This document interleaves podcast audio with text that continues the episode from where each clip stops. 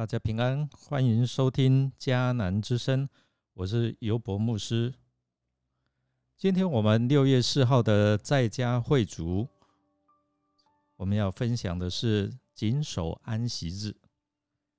今天要看的经文在以赛亚书五十六章一到八节。我们先来看今天的金句：如果你们谨守安息日，做我所喜悦的事，并且信守我的约，我就让你们的名在圣殿和我子民中被纪念，胜过你们有许多子女。你们将永不被人遗忘。以赛亚书五十六章的四到五节经文，其实主要的摘要在提醒我们，上帝要招聚他自己的子民。并且呼吁他们要守公平正义，要守安息日。其中也提到有两种人，他们本来被排斥在恩典之外，但是上帝也要施恩怜悯，让这两种人能够回到他的恩典里面。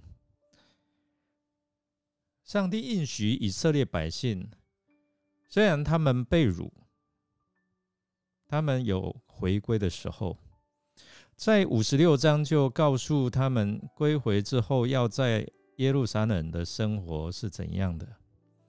这里一开始就说：“因我的救恩临近，我的公义就要彰显。”公义的上帝呼吁他的子民要关注公平，持守公义，因为上帝要给世人的救恩盼望是公平的。不分贫富贵贱，所以呢，要他的子民可以随时接待那一些平常被排斥、被轻视、被遗弃的人。原来是没有什么盼望的，对未来他没有什么样的憧憬。现在他们要变成有盼望的，一种是外邦人，其实也是在讲你跟我；一种是太监。外邦人在当时候对以色列人来讲，他们是与上帝的救恩毫无关系，毫无盼望。上帝将外邦人分别出来，让他们有救恩，所以外邦人在以赛亚书里面是成为有盼望的人。此外，先知也在第八节更说明，在以色列人当中。他们原本以为这救恩只是属于他们的，但是这里却提到耶和华上帝要招聚别人归并他们当中的别人，是指以色列民以外的其他人民。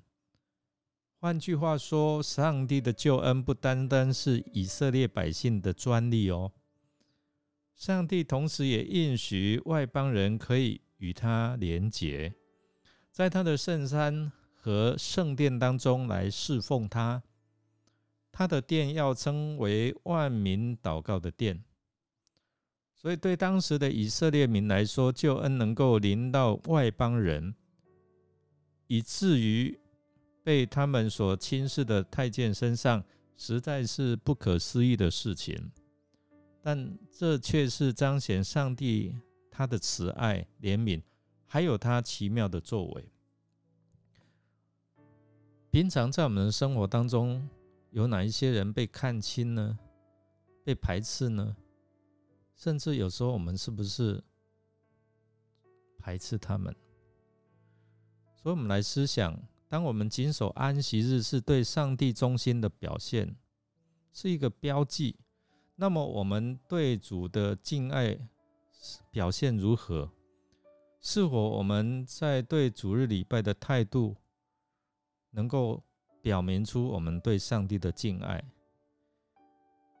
那最重要其实是回到生活当中，上帝要我们爱他，也要爱邻舍如同自己。我们可不可以做到这样？或者是我们平常有轻视到这一些人吗？我们一起来祷告。感谢耶稣，你赐下你的救恩，没有分种族、身份、贫富、贵贱之分。